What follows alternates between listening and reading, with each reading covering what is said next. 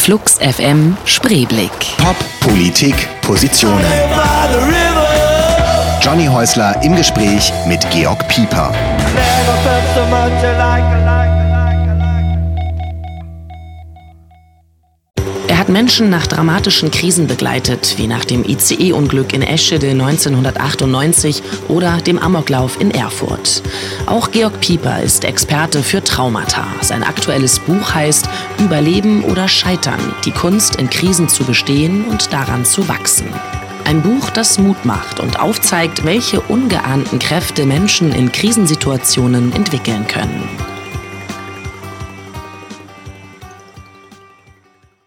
Flux FM Spreeblick, eine neue Ausgabe in dieser Woche mit einem Gast, auf den ich mich sehr freue. Georg Pieper ist im Studio. Herzlich willkommen. Hallo. Ähm, wir haben es gerade schon gehört, Sie sind Traumaexperte, Sie sind Psychologe, Psychotherapeut auch. Müssen Sie eigentlich auch immer erklären, was der Unterschied ist zwischen Psychologen und Therapeuten? Ja, zwischen Psychologe und Psychiater, da muss man Ja, genau. hauptsächlich unterscheiden. Das verstehen die Leute nicht so genau. Lassen Sie es uns erklären. Ja, also die Psychiater, das sind Mediziner, die auch in der Behandlung hauptsächlich mit Medikamenten arbeiten. Und äh, die, Psycholog die psychologischen Psychotherapeuten, das sind eben Psychologen, die rein mit Psychotherapie behandeln und keine Medikamente und die also, ähm, ich sag mal so, von der Psyche her sich schon deutlich besser auskennen als die Psychiater, würde ich schon so sehen. Ich höre da einen kleinen. Äh, Gibt es da. Mögen sich die beiden Berufsfelder? Also ähm, es wird besser, sagen wir mal so. Also, Aber es war lange Zeit so, dass die Psychiater meinten, sie seien äh, etwas Besseres. Ne? Also das ist ja so in der Tradition so gewesen. Die Mediziner hatten die Macht und die Psychiater äh, meinten also, sie äh, wären diejenigen, die äh, in der Psyche eben äh, die Therapie äh, durchführen können. Und die Psychotherapeuten, die psychologischen Psychotherapeuten sind erst später sozusagen rehabilitiert worden und haben bewiesen, dass sie eben mit ihren Methoden mindestens genauso viel erreichen wie die Psychiater. Und äh, ich denke, heute geht es immer mehr in Richtung Kooperation. Also ich habe ein sehr gutes Verhältnis zu unseren Psychiatern in unserer Gegend. Und äh, wir schätzen uns und überweisen uns gegenseitig, fragen uns um Rat. Also das klappt jetzt sehr Okay. Gut. Tatsächlich ist die Psychologie selber ist ja auch ein eigentlich, äh, also äh, historisch betrachtet, sehr junges Feld. Ne? Mhm. Ja, also das äh, gerade, wenn man jetzt mal das Thema Traumatherapie nimmt, ist ein besonders junges Feld innerhalb der Psychologie. Also ich habe angefangen, in dem Thema zu arbeiten im Jahre 1988 mit dem Grubenunglück von Borken. Borken bei Kassel, dort ist damals eine Braunkohlengrube bei einer Routinesprengung explodiert und im Berg waren damals 57 Bergleute. Und durch die Explosion sind 51 tödlich verunglückt. Man hat zunächst einmal alle 57 für tot erklärt und hat dann aber zwei Tage, drei Tage später noch sechs Überlebende in einem Blindschacht gefunden. In einer spektakulären Rettungsaktion wurden die damals rausgeholt. Und ähm, ich habe zusammen mit äh, einem Kollegen aus Marburg, mit einem Professor der Psychosomatik, die Hinterbliebenen dieses Grubenunglücks psychologisch betreut.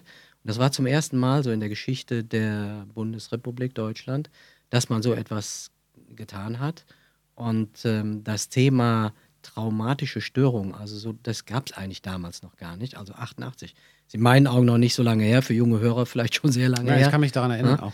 Aber ähm, also äh, alles, was man äh, dann so erforscht hat und an Behandlungsprogrammen entwickelt hat, und heute wissen wir wirklich eine ganze Menge über Traumastörungen, hat sich erst in diesen 20, 25 Jahren ab entwickelt. Wie kommt das, dass man da so spät angefangen hat zu forschen, zu entwickeln? Das ist eine Frage, die mich auch sehr lange beschäftigt hat, vor allen Dingen wir hier in Deutschland. Also wir haben ja nach dem Ende des Zweiten Weltkrieges Millionen von traumatisierten Menschen im Lande gehabt. Jetzt haben Sie Und- eine meiner wichtigsten Fragen hier auf dem Zettel vorweggenommen, aber das ist doch gut, dann sind wir Okay. mittendrin. Ja, also das ist die große Frage, warum hat man sich damals nicht so darum gekümmert? Also so ein paar Antworten glaube ich gefunden zu haben. Also die, natürlich war es ja eine große ähm, Schwierigkeit als Täter, als diejenigen, die Leid über die ganze Welt gebracht haben, sich mit dem Thema auseinanderzusetzen. Das wurde in Deutschland unglaublich viel verdrängt. Die Menschen haben sehr schnell nach vorne geschaut, haben gesagt, wir müssen aufbauen und wir schauen nicht mehr nach hinten. Ich habe viele auch äh, in meiner Familie gefragt, wie war das denn damals? Ähm, habt ihr euch nicht äh, belastet gefühlt durch die Dinge, die ihr erlebt habt? Und äh, da kamen meistens so Antworten wie, hm, ach, da hatten wir gar keine Zeit für, wir mussten nach vorne schauen, wir mussten anpacken, wir mussten aufbauen. Und so war das also alles eine gigantische Verdrängungsleistung. Man hat sich nicht mit dem beschäftigt, was äh, das psychisch bewirkt hat. Die Folgewirkung davon war, davon bin ich fest überzeugt, dass sehr viele körperliche Erkrankungen und auch andere psychische Erkrankungen aufgrund äh, von Traumatisierungen entstanden sind, aufgrund von nicht bearbeiteten Traumatisierungen. Gibt es da Forschungen darüber? Also gibt es da Zahlen, wo man sagt, die, die was weiß ich, Krebsfälle in Deutschland sind in der und der Generation höher oder irgendwie sowas? Es gibt äh, Versuche, dieses auch in Zahlen zu erfassen, aber ist natürlich auch sehr schwer zu beweisen, weil in der Regel ist natürlich eine Erkrankung nicht auf einen Einflussfaktor zurückzuführen, sondern es gibt immer eine Klo Komplexität von Einflussfaktoren. Aber ähm, also es gibt schon eindeutige Hinweise darauf, dass zum Beispiel sehr viele Herz-Kreislauf-Erkrankungen äh, daraufhin entstanden sind, dass immens viele äh, Alkoholiker entstanden sind, dass äh, man weiß heute auch, dass sehr viele äh, Männer mit Aggressionen reagieren, mit Gewalt reagieren auf nicht verarbeitete Traumatisierungen. Und äh, das alles hat sich also in den äh, Nachkriegsjahren abgespielt in Deutschland und man hat nicht den Mut gehabt oder man hat, ja, ich weiß nicht so genau, also nicht wirklich dahin schauen können, dass das eben auch andere Ursachen haben könnte. Und erst so mit dem Vietnamkrieg, mit den Folgen des Vietnamkrieges, da hat sich das geändert. Da kamen also in den USA äh, eindeutige Forschungen, die aufzeigten, diese Menschen im Vietnamkrieg, die Soldaten, haben schreckliche Dinge erlebt, haben auch schreckliche Dinge selber durchgeführt und äh, das hat auf die Psyche Auswirkungen gehabt. Und da hat man dann zum ersten Mal eben dieses Konzept auch entwickelt, posttraumatische Belastungsstörung. Davon sind wir alle dann auch in Europa beeinflusst worden.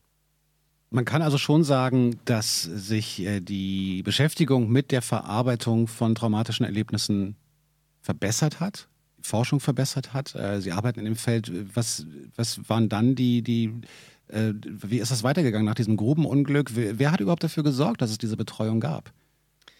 Es gab damals in Borken einen Arbeitskreis, der sich gebildet hat. Das waren engagierte Sozialarbeiter, Ärzte, Pfarrer, die sich zusammengesetzt haben, mit Vertretern der Firma, der Verursacherfirma, der Preußen Elektra.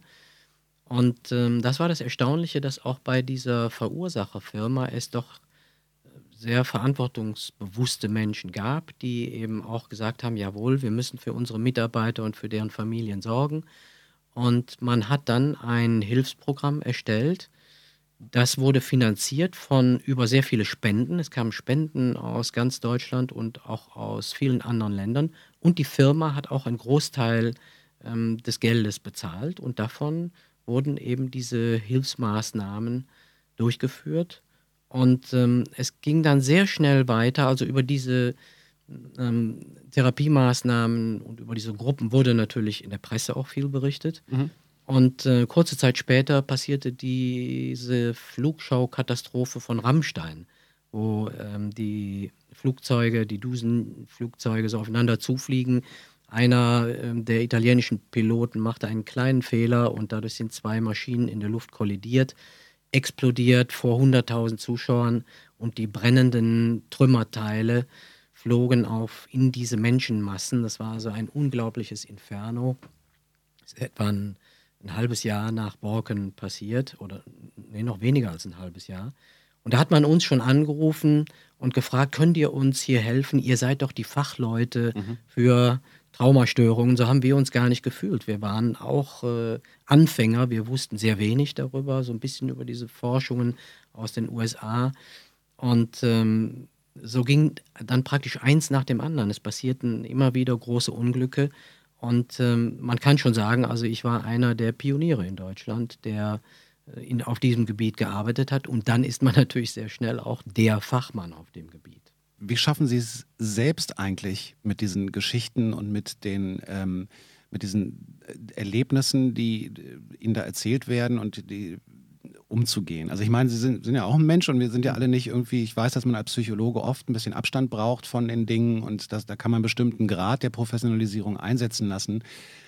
Aber ich frage mich schon, wie das ist, mit so viel Leid umgehen zu müssen und dann natürlich auch der Fels in der Brandung auch noch sein zu müssen, der da so ein bisschen drüber steht und Rat gibt und, und also psychologisch die Hand hält und so. Wie macht man das als Mensch, mit diesem Beruf umzugehen, mit diesen Geschichten fertig zu werden, die sich ja sicher auch ins, äh, ins Bewusstsein eingraben? Das ist ein sehr weites Feld und äh, hat bei mir, es hat bei mir auch da viele verschiedene Phasen gegeben. Ich bin ja jetzt seit äh, über 25 Jahren auf diesem Feld tätig. Mhm. Zunächst mal für mich ist dabei ganz wichtig, dass ich immer in erster Linie als Mensch reagiere und in zweiter Linie Psychologe bin. Damals in Borken, da gab es so ein sehr schönes Sprichwort unter den Bergleuten. Die sagten, äh, mit dem Pieper kann man reden, obwohl er Psychologe ist. das fand ich ganz nett. Mhm. Ähm, also zu sehen, ja, die, die haben mich auch erstmal als Mensch gesehen. Und das heißt, diese Schicksale der Menschen rühren mich als Mensch natürlich genauso. Und äh, es hat nicht selten Situationen gegeben, wo mir auch die Tränen natürlich in den Augen standen und wo ich das Leid sehr deutlich mitgespürt habe. Ähm, nur finde ich wichtig, also wenn man helfen will, dann ist es gut, Mitgefühl zu zeigen, das ja, aber man soll nicht mitleiden. Und äh, ich glaube, diese, äh, also diese Haltung äh, konnte ich ganz gut umsetzen.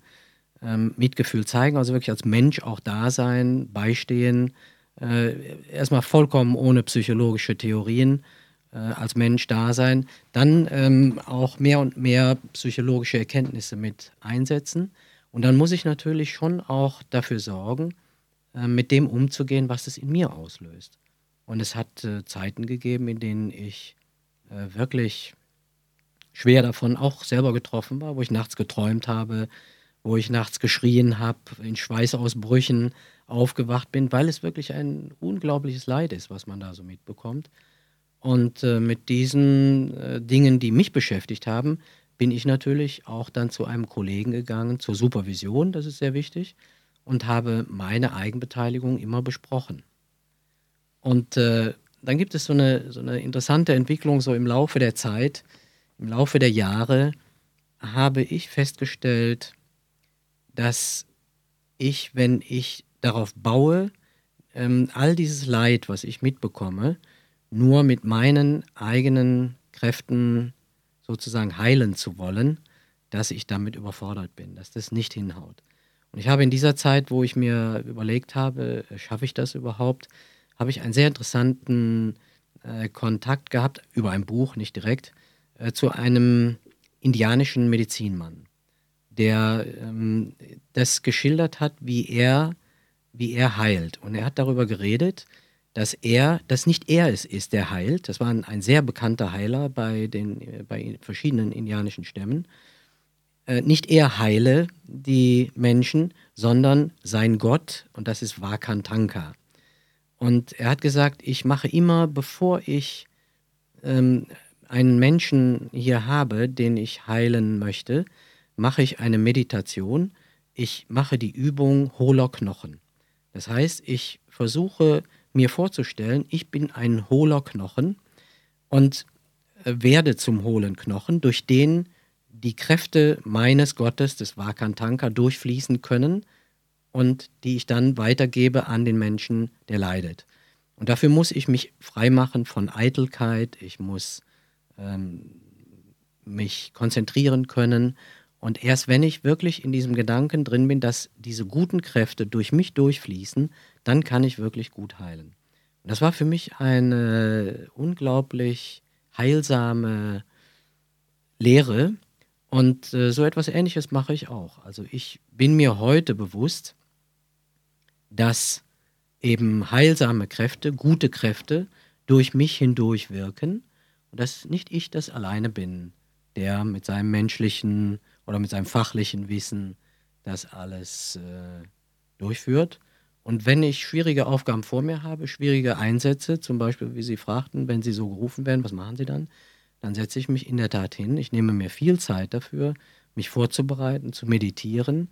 Ich versuche in Kontakt zu kommen mit den guten Kräften, sage ich einfach mal, die ähm, ich einsetzen möchte und die ich, die auch mit meinem, natürlich mit meinem persönlichen äh, kombiniert werden. Also ich, ich möchte nicht nur ein hohler Knochen sein, sondern ich habe schon meine Persönlichkeitsanteile und ich habe auch mein Fachwissen, was ich natürlich auch mit einsetze. Aber das ist nicht allein. Ich brauche auch die Hilfe, und das ist der Hauptteil, der guten Kräfte, wie immer man äh, sie sich vorstellen mag, göttliche Kräfte, Naturkräfte, heilsame Kräfte. Und seitdem ich das mache, schaffe ich das sehr gut. Kann man nach dem, was Sie gerade erzählt haben, sagen, dass, Ihnen ihre, dass Ihre Arbeit Sie spiritueller gemacht hat? Ja, kann man sagen. Mhm. Also ich bin äh, von meinem Hintergrund äh, spirituell oder äh, christlich, katholisch erzogen worden, hatte dann eine sehr äh, wilde Zeit, in der ich mich davon abgewendet habe, eine sehr kritische Zeit, ähm, habe mich von der Kirche total abgewendet, habe auch bis heute mit der Kirche nichts zu tun. Und ähm, habe dann hab, und war auch äh, war sehr politisch. Ich habe mich als Atheisten aufgefasst. Und diese Arbeit in der Tat hat mich wieder spirituell gemacht. Ich habe da alte, auch alte Dinge wiedergefunden, die ähm, also in mir angelegt waren durch meine christlich-katholische Erziehung, die ich wiedergefunden habe, wo ich heute sehe, das war gut, dass ich das früher so erfahren habe. Und ich glaube, dann ist es auch leichter, spirituell zu werden, als wenn man diese Grundlage gar nicht hat. Was trotzdem ein bisschen erstaunlich ist, äh, man kann wahrscheinlich wie, oft, wie so oft im Leben einen von mehreren Wegen gehen, aber es hätte ja auch sein können, dass Sie sagen, ähm, ich glaube an gar nichts mehr, weil diese furchtbaren Dinge, die ich sehe und die passieren, wo wir wissen, es sind Unfälle, die passieren können in den meisten Fällen oder, oder die durch, durch menschliches Versagen entstanden sind, wodurch auch immer, ähm, die können einen ja auch in die ganz andere Richtung treiben. Mhm. Also ich weiß nicht, wie viele Leute sie bestimmt getroffen haben, die einerseits vielleicht äh, viel mehr noch äh, an ihrem Glauben festgehalten haben und wie viele andere wahrscheinlich, die gesagt haben, also das hat mein gesamtes Weltbild mhm. zerstört, weil ich glaube, ein, ein Gott, der so etwas zulässt, so die, diese Sätze, mhm. den kann es nicht geben oder an den mag ich nicht glauben. Mhm. Ähm, das ist schon eine Charaktereigenschaft, oder? Für welchen Weg man sich da entscheidet dann. Ja, also das äh, gibt in der Tat viele Menschen, die auch ihren Glauben verloren haben durch traumatische mhm. Ereignisse. Der ehemalige Bundeskanzler Helmut Schmidt hat auch mal sowas gesagt, äh, wenn Gott so etwas zugelassen hat wie die Konzentrationslager, dann äh, kann ich nicht mehr äh, ihm vertrauen oder an ihn glauben. So ähnlich hat er es mhm. gesagt. Mhm. Mm, also ich glaube, äh, von meinem Verständnis her an eine, also an einen ganz anderen Gott, also ein etwas Göttliches ist für mich äh, wirklich alle, alles Gute, äh, heilende Kräfte, die Liebe zum Beispiel ist etwas Göttliches. Und hm, ich finde schon sehr interessant, dass in der Begegnung mit all diesen Hunderten von traumatisierten Menschen, die ich hatte in den vergangenen Jahren, bei fast niemandem das Thema Glaube oder Gott gar keine Rolle spielte. Ja, also entweder so, äh, wie Sie sagten, dass die Menschen sagen, ich verliere meinen äh, Glauben jetzt wirklich endgültig, oder dass sie ihren Glauben wiederfinden, oder ähm, dass sie sagen, ich habe das alles nur geschafft, weil ich glauben kann. Ich finde es sehr wichtig ähm, und sehr heilsam, wirklich an etwas zu glauben. Ich sage ganz bewusst an etwas, ja, an eine höhere Macht zu glauben, die einem helfen kann, Schwierigkeiten zu überwinden. Es kann auch was ganz Abstraktes sein, wie eben, äh, ja, ich sag mal, äh, gute Kräfte, die in der Natur sind. Und ähm, dieses, dieser Glaube an eine solche, an solche Kräfte weckt eigene Heilungskräfte, die in uns schlummern. Ich habe in meinem Buch äh, ganz viel darüber geschrieben, weil mir dieses Thema sehr wichtig ist. Ich habe auch mal genau nachgeschaut, äh, so welche äh, Tipps und Hilfen können wir bekommen. Einmal vom Christentum, vom christlichen Glauben und zum Zweiten vom Buddhismus. Ich war viel in buddhistischen Ländern mhm. und habe mir deren Haltung angeschaut. Und für mich ist es eindeutig, also die Menschen, die an etwas glauben, die haben es leichter mit traumatischen Erlebnissen umzugehen, als die, die vollkommen auf sich alleine gestellt sind. Jetzt gehen wir vermeintlich mal ganz kurz weg von dem Thema Ihres Berufsfeldes ähm, und kommen zur Musik. Sie haben ein paar Stücke mitgebracht, haben gesagt, die haben was mit mir zu tun und ähm, interessanterweise bleiben wir da durchaus, äh, durchaus auch spirituell, wenn wir über Bob Marley reden weil auch jemand, der sehr spirituell gelebt hat, ähm, auch Musik gemacht hat äh, und viel über seinen Glauben gesungen hat. Roots Rock Reggae ist ein Song, den Sie mitgebracht haben. Mhm. Der besondere Bezug dazu? Er hat erstmal was mit der ersten wirklich großen Krise in meinem Leben zu tun. Also ich hatte ähm, eine langjährige Beziehung, war beendet und ich ähm, wusste gar nicht so recht weiter, wie mein Leben weitergehen soll. Das hatte äh, mich sehr mitgenommen. Und ich bin damals äh, erstmal äh, also nach Griechenland gefahren und habe gedacht, so jetzt bist du frei, jetzt kannst du viele Frauen haben und äh, alles ist, wird sich jetzt ganz anders entwickeln. Und die erste Frau, die mir über den Weg lief, war eine Norwegerin. Und äh, dieser Ferienflirt, der dort begann, äh, der war dann so intensiv, dass ich mich entschlossen habe, meine Arbeit aufzugeben. Und äh, diese Frau auch, hat auch ihre Arbeit aufgegeben. Und wir haben gesagt, wir fliegen in die Karibik und lassen es uns gut geben. Und äh, wir sind äh, drei Monate in die Karibik geflogen und haben da verschiedene Inseln besucht. Und da war natürlich die Zeit des Reggae, das mhm. Äh, kam damals gerade auf. Bob Marley äh, war in aller Munde. Und ich habe dort äh, ein wunderschönes Erlebnis gehabt. Ich habe einen Psychologen kennengelernt von der Insel St. Vincent. Das war der einzige Psychologe der Insel St. Vincent und nicht nur der, dieser Insel, sondern äh, er war der bekannteste Psychologe eigentlich im karibischen Raum, hat in den USA studiert. Und äh, er ist dann mal, ich habe mich mal mit ihm verabredet, wir haben uns am Stand getroffen und dann packte der auf einmal eine große Tüte Marihuana aus. Und äh, da stellte sich also raus, er war nicht nur der bekannteste Psychologe, sondern auch der größte Dealer der Insel. und, und er hatte direkt daneben hat er auch noch eine Knarre gelegt, weil er mhm. sagte, das ist alles äh, auch ein bisschen gefährlich hier. Ähm, ja, und das verbinde ich so also mit Bob Marley. Wir haben zusammen da einen geraucht am Strand an, auf St. Vincent, war wunderschön, haben über die Psychologie uns halb tot gelacht.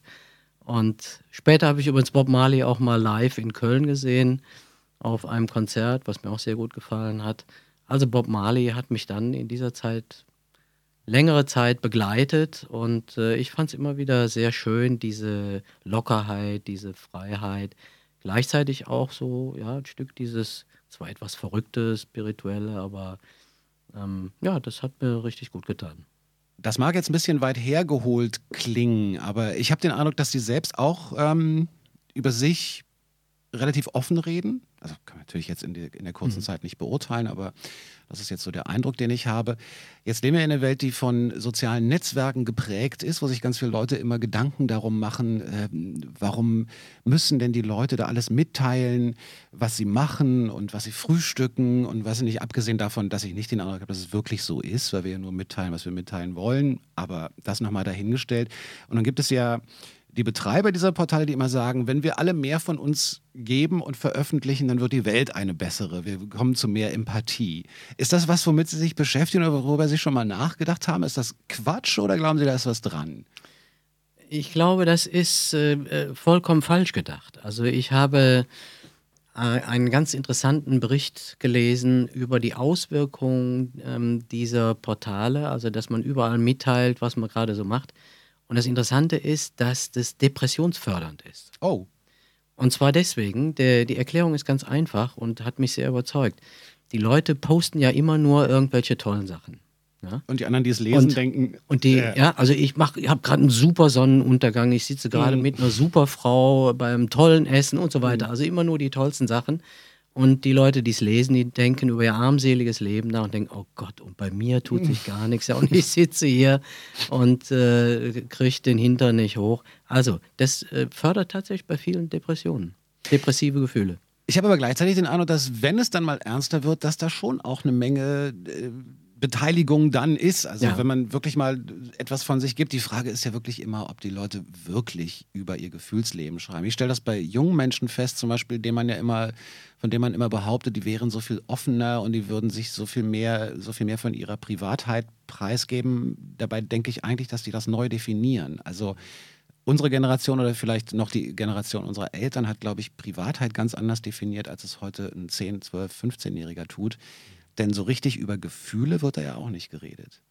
Nein, richtig über Gefühle nicht, aber es ist natürlich was Tolles, so in dem, äh, als junger Mensch Kontakt in alle Welt zu haben. Also das finde ich auch äh, selber jetzt äh, sehr faszinierend, wenn ich das bei meinen Kindern äh, verfolge, wie die also gerade was erfahren aus Südafrika und dann von Norwegen und äh, mit jedem irgendwie vernetzt sind, das hätte ich mir auch schon sehr gewünscht früher. Ich fand es ganz toll, dass ich eine Brieffreundschaft nach England hatte, ja, wo man dann alle sechs Wochen mal einen Brief nach, äh, von England bekam. Ja, die Faszination kann man schon nachvollziehen. Ne? Das ist schon also, schön, auf jeden Fall. Nutzen Sie selber solche Netzwerke?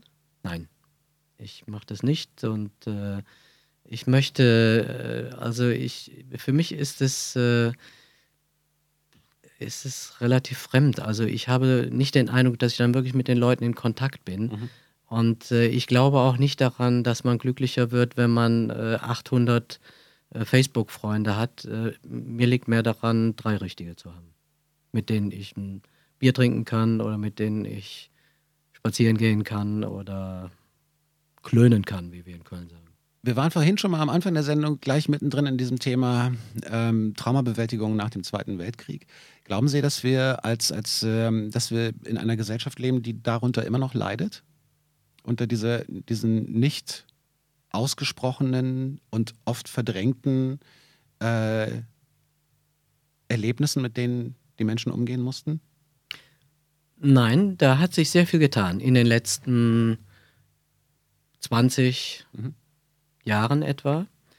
Es ist sehr, sehr viel aufgearbeitet worden, 20, 30 Jahren. Ich habe äh, immer wirklich große Schwierigkeiten gehabt, in meiner Entwicklung ähm, dazu zu stehen oder, sagen wir mal, meine Identität als Deutscher auch zu finden. Eben mit unserer schlimmen Vergangenheit, die wir haben.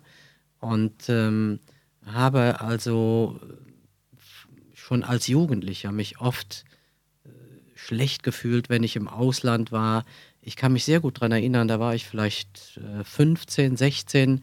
Äh, da ging ich in Frankreich einmal spazieren und auf mich, und ich unterhielt mich mit einem Freund auf Deutsch. Und da stürzte ein älterer Mann auf mich zu und brüllte mich an, dein Vater hat auf mich noch geschossen. Und ich habe ähnliche Sachen in Norwegen erlebt, wo, die, wo ich in einem kleinen Dorf einkaufen ging und äh, ich redete auch wieder mit einem Bekannten auf Deutsch und sofort äh, war in dem Geschäft Totenstille, keiner sprach mehr. Ja, also diese, dieses schlechte Gefühl, was ich immer so hatte als Deutscher. Und ich habe zum ersten Mal so etwas wie Stolz empfunden, als ich ähm, realisiert habe, wie wir in Deutschland in den letzten Jahren offensiv unsere schreckliche Vergangenheit aufgearbeitet haben. Das ist äh, wirklich beispiellos in der Welt, muss man sagen. Es gibt viele Länder, die auch äh, schlimme Massaker hinter sich haben. Meistens werden sie verleugnet, es wird die Auseinandersetzung vermieden. Dafür gibt es viele, viele Beispiele. Und äh, wie wir also mit unserer Vergangenheit umgegangen sind, jetzt allerdings sehr, sehr spät, aber immerhin. Ähm, das ist schon äh, wirklich aller Ehren wert und das macht mich in gewisser Weise auch sogar stolz. Und ich habe ähm, in ein, ich arbeite in einer internationalen Arbeitsgruppe mit 25 ähm, Europä Europäern aus den verschiedensten Ländern. Und ich spreche immer wieder äh, das auch mal dort an. Äh, sagt mal, wie steht ihr jetzt dazu, zu dem heutigen Deutschland? Wie geht es euch mit mir als Deutscher hier in der Gruppe? Und also ich versuche das Thema offen anzusprechen. Mhm. Und ich höre immer wieder ähm, höchst hohen Respekt äh, Deutschland gegenüber, dass wir es geschafft haben, uns so mit dem Thema auseinanderzusetzen und äh, auch immer wieder so die Hinweise, so jetzt äh, ist auch endlich mal, also jetzt soll wirklich Schluss sein. Es ist eine neue Zeit. Es muss nicht immer wieder über die Schuldgefühle von damals geredet werden. Das waren andere Menschen, es war eine andere Zeit. Wir sollen es auf keinen Fall vergessen und höchst achtsam sein, dass wir nicht wieder äh, ähnliche Fehler machen wie äh, 33. Aber insgesamt, äh, finde ich, sind wir damit jetzt doch ganz erfolgreich und ganz gut umgegangen. Hier gibt es jetzt eine Verbindung auch sogar zu dieser Sendung, denn Irmin Schmitz von äh, Can war vor einigen Wochen hier zu Gast und Can haben Sie auch mitgebracht. Äh, Tagomago, Paper House. Äh, was ist da der Bezug musikalisch oder zu Ihrem Leben?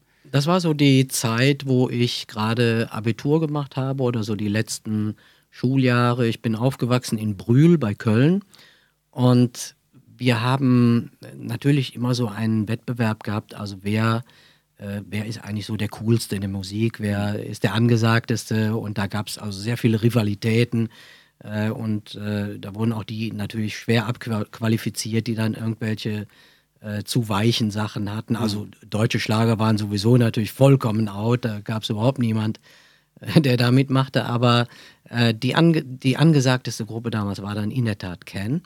Und das Schöne war, ähm, wir haben also Can in Köln gesehen auf dem die haben Open-Air-Konzerte gemacht und das war unglaublich. Das war wirklich so was ganz Neues. Da spürt man schon, ähm, das ist wirklich, ja, das ist Avantgarde. Das ist sowas, mhm. äh, was in die Zukunft reingeht. Und wir haben in Brühl äh, die Gruppe im Eiscafé getroffen. Also sie kamen äh, öfters mal rüber nach Brühl gefahren und dann saßen die da im Eiscafé oder auf der Stange und man traf sich so und das war, das war einfach genial. Das war super toll und wir fühlten uns äh, in einer neuen Zeit. Und es ist auch so, also ich finde, die haben unheimlich gut ausgedrückt, ähm, so diese, ja, das, der Aufbruch, das was ganz Neues beginnt. Und äh, man muss ja heute auch sagen, das ist ja wirklich tolle Avantgarde. Sie waren ja der Vorreiter so der Krautmusik und äh, das ist auch heute noch, äh, also wenn ich so meinen Sohn höre, der sich mal Can anhört, der sagt, das ist ja fantastisch, was ihr damals schon gehört habt. Da baut ja alles drauf auf. Und damit hat er recht. Ja. Ken Paperhouse. Ich würde gerne noch ein bisschen über Spiritualität oder Glauben reden. Ähm, da haben Sie ja schon einiges zugesagt. Jetzt ist es ja so, dass ähm, in der Gesellschaft, in der wir hier leben, äh, Spiritualität eine immer kleinere Rolle einnimmt, einerseits. Also wir bewegen uns, glaube ich, schon, ist mein Gefühl, bitte korrigieren Sie mich, wenn Sie das völlig anders sehen, aber auf eine atheistische Gesellschaft zu. Gleichzeitig scheint mir aber der Drang nach Glauben an etwas, was jetzt gar nicht das Christentum sein muss oder der Buddhismus, sondern sehe ich hier in Berlin dauernd irgendwelche Plakate für von Wunderheilern bis hin zu also irgendwie sogar in Personenform habe ich den Eindruck, Menschen möchten an etwas oder sogar an jemanden glauben. Ist das Ihr Eindruck oder Brauchen wir einen Ersatz ja. vielleicht, wenn wir das Christentum als solches nicht mehr so äh, präsent haben, wie es vielleicht in der Generation unserer Eltern und Großeltern noch waren? Also ich denke mit ziemlicher Sicherheit ist so das Christentum, was die, was die beiden Kirchen uns hier vorleben, äh, also hat, hat wenig Zukunft. Die, also äh, entweder müssen die sich doch nochmal radikal ändern oder sie sterben aus. Das ist ja wirklich so äh, so sieht es ja aus. Ähm, vor allen Dingen, wenn man dann auch von diesen Skandalen noch liest, äh, von sexuellem Missbrauch mhm. durch Priester und so weiter.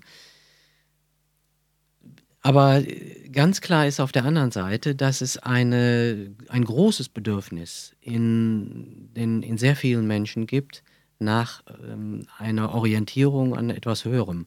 Und ich finde es so schade, dass die Kirchen nicht in der Lage sind, oder große Teile und zumindest nicht die Amtskirche und die herrschenden Leute in der Kirche, das aufzugreifen und, und diese Menschen äh, an sich zu binden. Aber vielleicht ist es, also mir zum Beispiel ist es auch, ich bin äh, ein schon ein gläubiger und spiritueller Mensch, aber ich gehe nie in die Kirche. Also ich mhm. fühle mich da überhaupt nicht aufgehoben.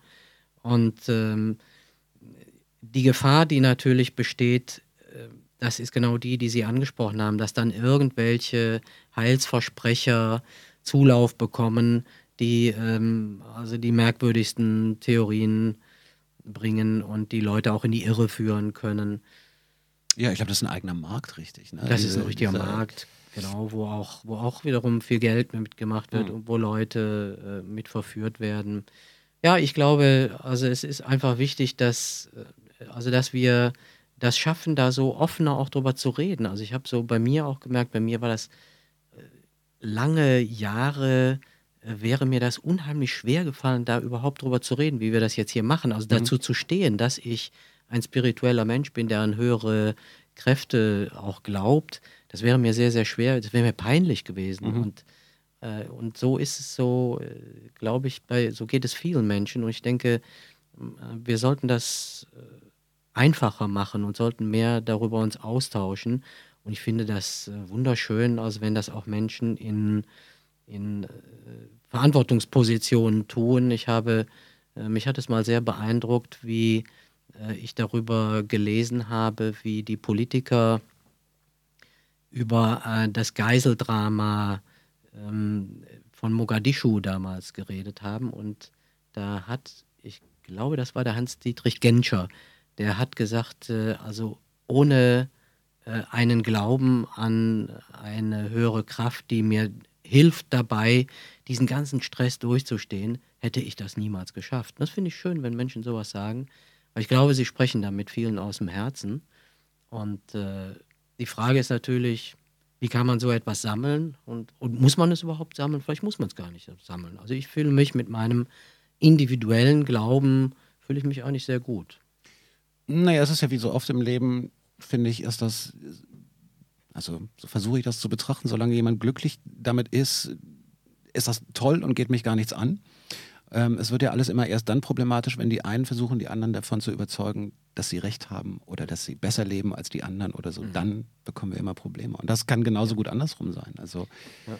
dass Atheisten der Überzeugung sind, sie müssen jetzt Christen vom Christentum abhalten ja. oder so. Und dann wird es halt. Also, es ist eine der unangenehmsten menschlichen Eigenschaften, die ich kenne. Das ist, äh, Mensch, also wenn Menschen andere bekehren wollen. Weil sie meinen, sie wüssten den richtigen Weg, den besseren Weg und äh, ich würde also niemanden äh, versuchen zu bekehren, irgendwie an Gott zu glauben, wenn er äh, sich glücklich damit fühlt, dass er sich als Atheist nennt. Ich hatte übrigens mal ein nettes Beispiel mit einem Patienten, ähm, der mir sagte, ähm, als wir darüber sprachen, also welche Rolle der Glaube bei der Bewältigung seines Traumas spielen könnte, und da sagte er, Herr Pieper, Sie wissen doch, ich bin Atheist, Gott sei Dank. Mhm. Sehr schön. Kann Verdrängung ein legitimes Mittel sein, um mit Traumata fertig zu werden? Oder mit einem Trauma? Nein. Verdrängung führt auf jeden Fall in die falsche Richtung. Ich habe ja in meinem Buch vorne auf dem Titel ähm, diese zwei Wegweiser. Das Buch heißt Überleben oder Scheitern. Der eine Wegweiser weist Richtung Überleben, der andere Richtung Scheitern.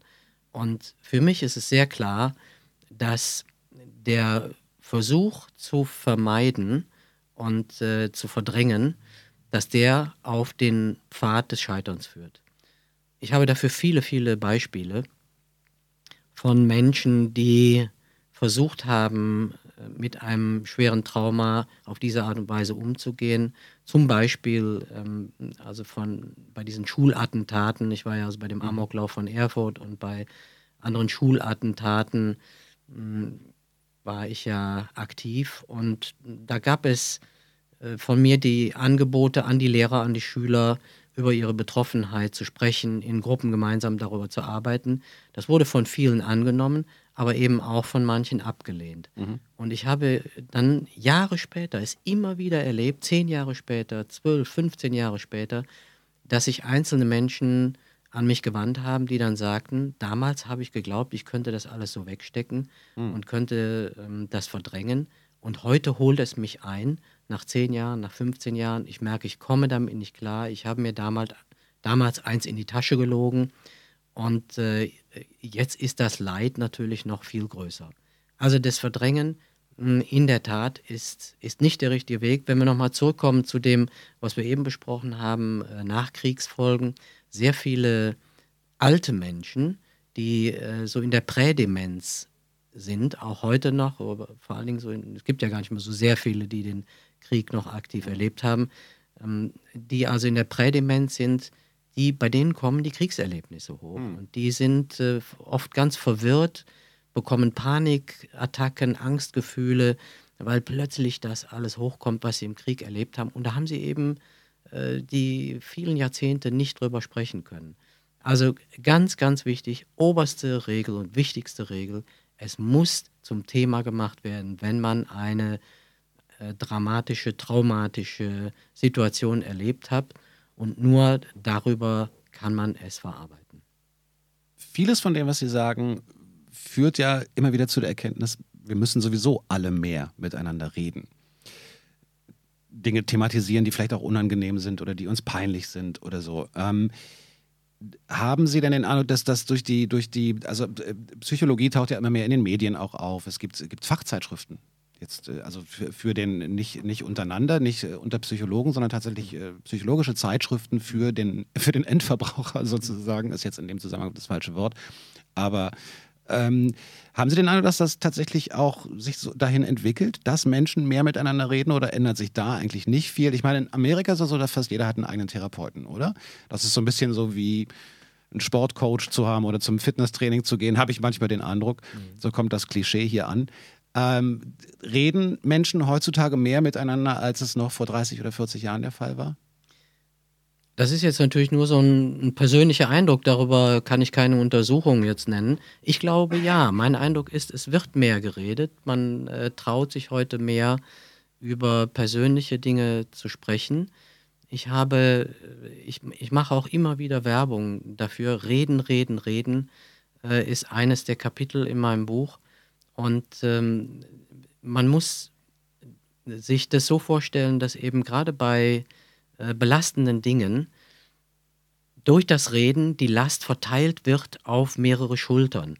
Wenn ich äh, alleine mit, den, mit diesen schweren Erlebnissen da stehe, dann erdrückt mich diese Last. Und jedes Mal, äh, wenn ich mit einem anderen Menschen darüber rede, dann ist die Last aufgeteilt.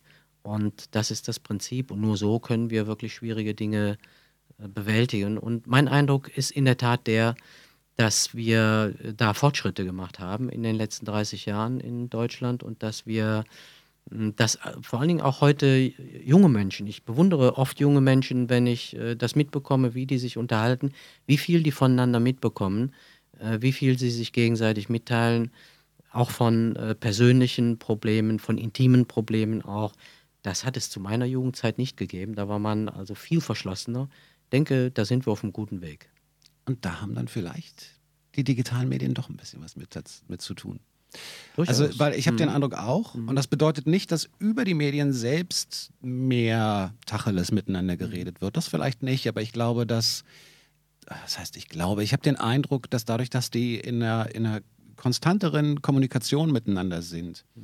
sich einfach vielleicht so ein bisschen trotzdem öfter näher sind, und deswegen vielleicht dann im Angesicht zu Angesicht vielleicht doch ein anderes Gespräch wählen können. Ich weiß es nicht. Habe ich, ich forsche ja auch nicht in dem Umfeld. Ich kann da auch immer nur so äh, Vermutungen mhm. anstellen, aber vielleicht rückt das doch etwas näher zusammen. Naja, viele äh, ganz intime Dinge werden ja eben auch nur möglich auszusprechen durch die Anonymität der Medien. Gibt ja? es auch, also, genau. Ist natürlich ein anderer ähm, Faktor. Man, man kann äh, ja ganz viele äh, Austausch so auf bestimmten Plattformen sehen, von Menschen, mhm. die ähm, sich früher nur versteckt hätten, die sich niemals getraut hätten, yeah. über ihre, ich sag jetzt mal, Perversitäten oder ungewöhnlichen Neigungen mhm. äh, in die Öffentlichkeit zu gehen. Aber sie finden in irgendwelchen Internetplattformen natürlich auch Gleichgesinnte. Äh, und da ist es viel leichter natürlich auch darüber zu reden. Ja, das hat sein Probleme. Gutes, aber auch sein Schlechtes. Ne? Klar, das ist äh, dieses äh, anonymere oder das Fehlen von Körperlichkeit im Netz kann natürlich auch dafür sorgen, dass wir uns merkwürdig benehmen, aber es kann auch dafür sorgen, dass wir uns eher trauen, mal über was Unangenehmes zu tippen, dann mhm. zu sprechen. Ja, da ist es sehr positiv. Das finde ich wirklich sehr, äh, eine sehr positive Weiterentwicklung.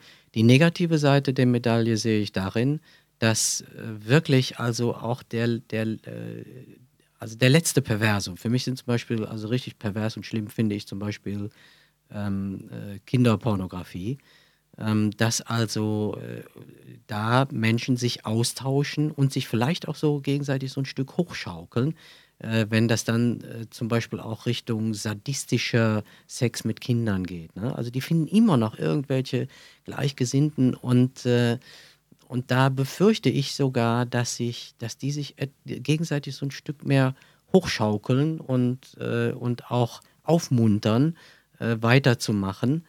Äh, und da wäre äh, also früher ohne diese Möglichkeit ähm, wäre das dem Einzelnen viel schwerer gefallen. Aber das ist also, das ist eine negative Seite. Ich finde auch das Positive hier überwiegt, dass man eben äh, sich mehr öffnet und dass man äh, da persönlicher und intimer wird. Das ist eine schöne Entwicklung.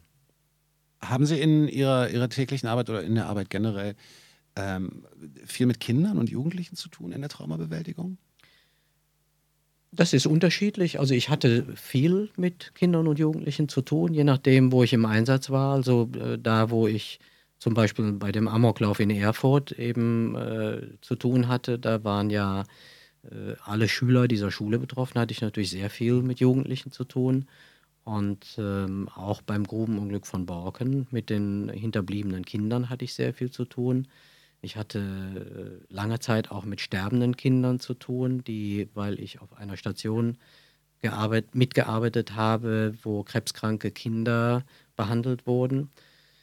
Ja, mit, äh, und von Kindern äh, kann man eine Menge lernen. Das ist wirklich sehr spannend zu sehen. Also wie die auch es schaffen, solche Tabuthemen zu ähm, zu umgehen und, und äh, schneller darüber zu reden. Ich habe zum Beispiel, erinnere mich so an einen Fall, ein Junge, äh, der war krebskrank, der hatte einen Hirntumor und die Eltern hatten mich gebeten, ob ich mich darum kümmern kann. Die Eltern waren total verzweifelt. Es war klar, dass der Junge sterben musste. Und die Eltern wollten aber nicht darüber reden. Es war ihnen, äh, das war eben das Tabu. Das Thema Tod ist auch ein mhm. großes Tabu. Mhm. Und sie konnten nicht darüber reden. Und ich habe mit diesem Jungen, der war äh, zwölf Jahre alt, mit dem habe ich mich unterhalten und habe mit ihm gespielt und er hat gemalt und mir war sehr schnell klar, der Junge wusste genau, dass er sterben mhm. muss. Er hat Bilder gemalt, auf denen er sich mit dem Thema Tod beschäftigt hat. Und ähm, ich bin einmal mit diesem Jungen, der wollte gerne äh, in den Wald gehen und obwohl er schon sehr geschwächt war und die Eltern waren skeptisch, ob, ob man das erlauben sollte, aber ich habe gesagt, komm, lass mich mal lassen Sie mich mal gehen mit ihm. Und ich holte ihn dann ab zu Hause. Er hatte so, war gekleidet wie ein Trapper äh, mit äh, also toller Ausrüstung, mit Kompass und mit äh, Buschmesser und alles Mögliche. Wir sind dann in den Wald gefahren und er hat äh, sich wirklich mit letzter Kraft noch geschleppt. Er war also schon sehr gezeichnet von seiner Krankheit. Und er ging dann an Bäume und schnitzte an den Bäumen rum. Ich habe ihn erstmal machen lassen und habe dann nachher geguckt, was, äh, was er da gemacht hat und habe ihn gefragt. Und, hat, da waren überall Kreuze mhm. in die Bäume geschnitten. Und, äh, ja, und er sagte, also ich weiß, ich werde bald sterben und äh, ich möchte hier schon mal ein Kreuz für mich machen. Und der, der sprach ganz unbefangen darüber. Und wir haben dann, ähm, das war so wie der Dammbruch, wir haben dann danach viel uns über den Tod unterhalten.